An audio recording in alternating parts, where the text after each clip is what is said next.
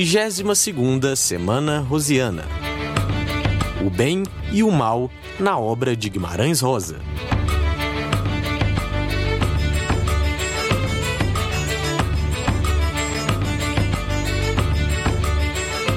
Bem-vindos ao podcast da 32ª Semana Rosiana.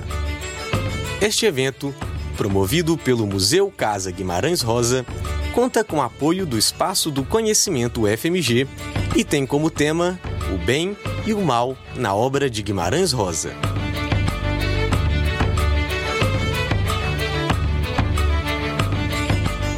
Ao longo da semana, vamos ouvir alguns convidados que possuem uma importante relação com a obra e o legado de Guimarães Rosa.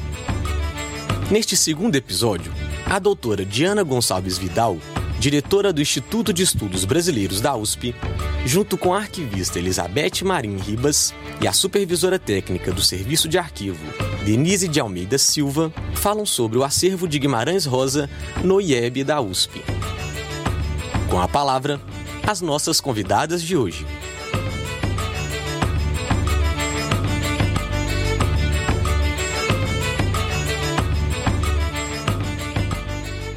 Olá a todos e todas. Meu nome é Diana Vidal e atualmente eu ocupo a direção do Instituto de Estudos Brasileiros da Universidade de São Paulo. Estou aqui com Denise de Almeida Silva, supervisora técnica do Serviço de Arquivo, e Elizabeth Marim Ribas, arquivista, ambas do IEB, para contar para vocês um pouco sobre o Fundo João Guimarães Rosa. Mas antes disso, eu queria apresentar o Instituto de Estudos Brasileiros, ou IEB, como a gente chama carinhosamente.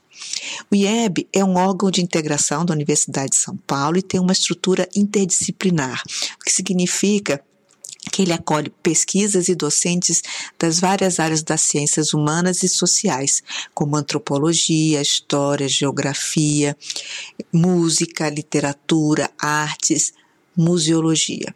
A sua missão é a guarda do patrimônio documental brasileiro. Portanto, ele está estruturado em três setores: o setor de arquivo, biblioteca e coleção de artes visuais.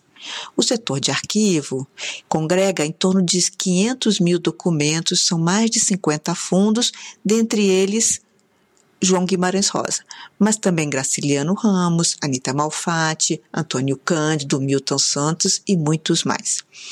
A biblioteca possui em torno de 250 mil volumes. Dentre eles, o livro mais antigo da USP, A Crônica de Nuremberg, de 1493. Relatos de viajantes do século XVIII e século XIX, mas também uma coleção de livros do Guimarães Rosa, com anotações e dedicatórias. A coleção de artes visuais tem sob sua guarda em torno de 8 mil itens, são obras desenhos, esculturas, principalmente dos modernistas, como Anita Malfatti, Tarsila do Amaral, Vitor Brecheret, dentre muitos. Agora eu vou deixar vocês com a Denise, que vai falar mais detidamente sobre o Fundo Guimarães Rosa.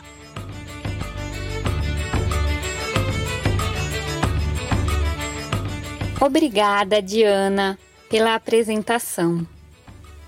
Eu gostaria de dizer que nem nos meus melhores sonhos eu imaginava um dia estar próxima do acervo de João Guimarães Rosa.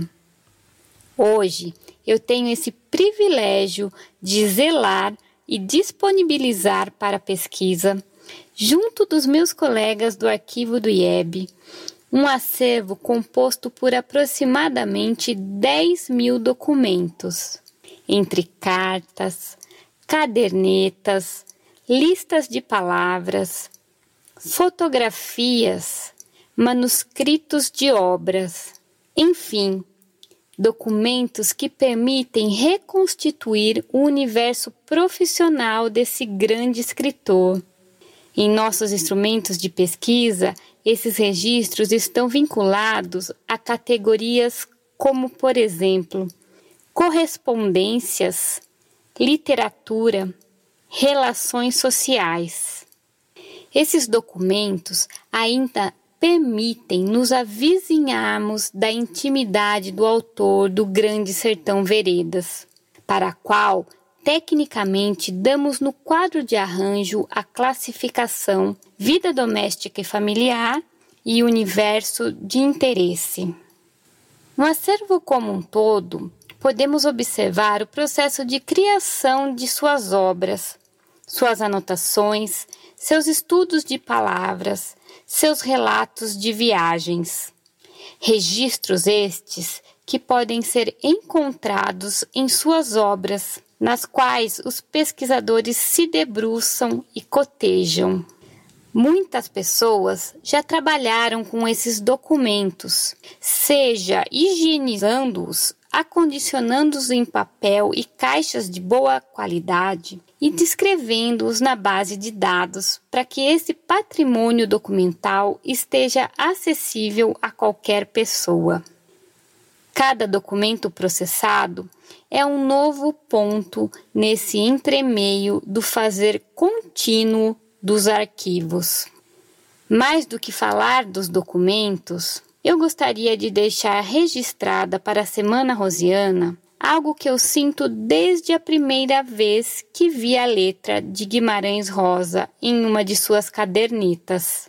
Algo na esfera do encantamento, que eu não sei bem definir, mas que vejo se repetir a cada visitante, cada pesquisadora, cada pesquisador. Isso sobre que eu falo se manifesta num suspiro, numa respiração contida, num sorriso largo ou nos olhos emocionados numa espécie de agradecimento. Nesse instante, tudo era claridade, tudo novo e lindo e diferente, como se emprestássemos os óculos de Miguelin e o mundo se abrisse e a luz surgisse de dentro para fora de nós. Agora eu deixo vocês com a minha colega Elizabeth Ribas, com quem tanto aprendi sobre Guimarães Rosa.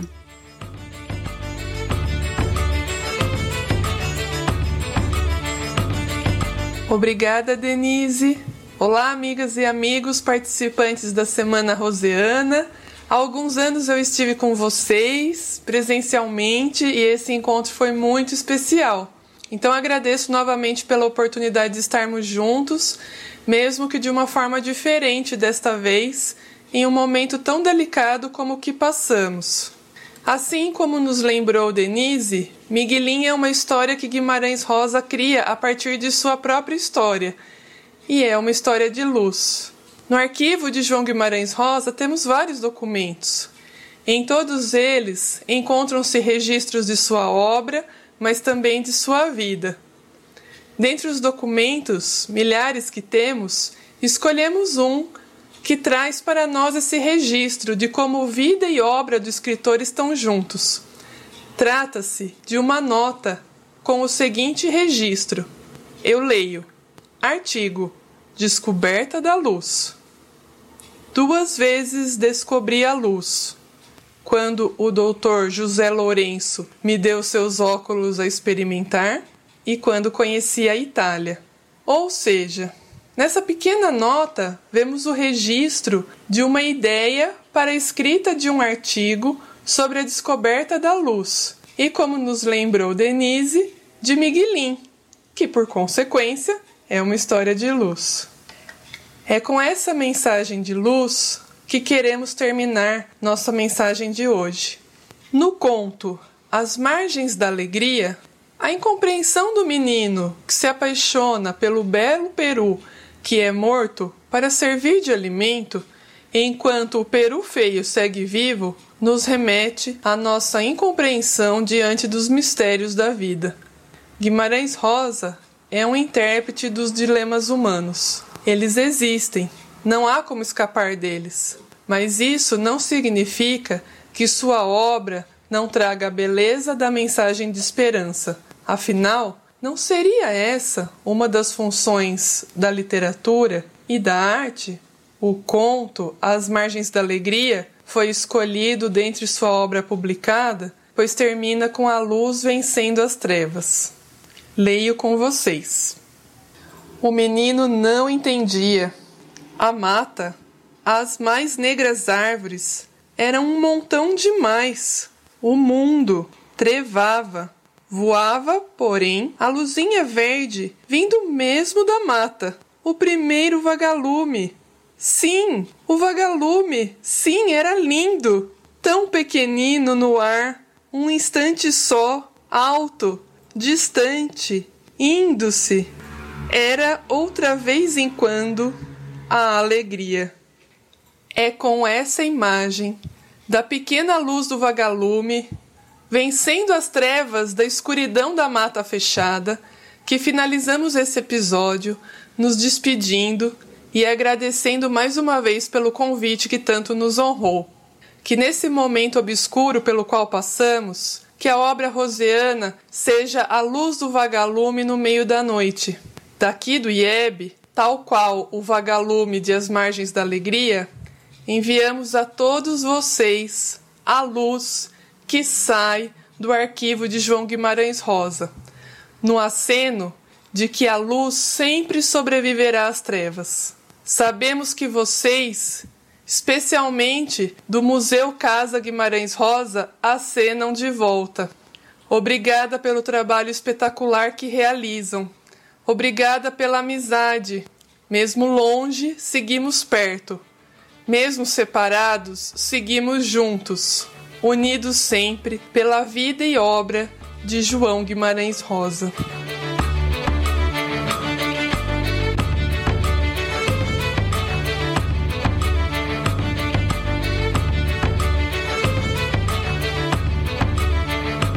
Bem, pessoal, neste segundo episódio, nós ouvimos a importante fala da equipe do Instituto de Estudos Brasileiros da USP. Continue acompanhando conosco o podcast da 32ª Semana Rosiana, evento promovido pelo Museu Casa Guimarães Rosa, com o apoio do Espaço do Conhecimento UFMG. Para mais informações, acesse os links na descrição do podcast. Até o próximo episódio.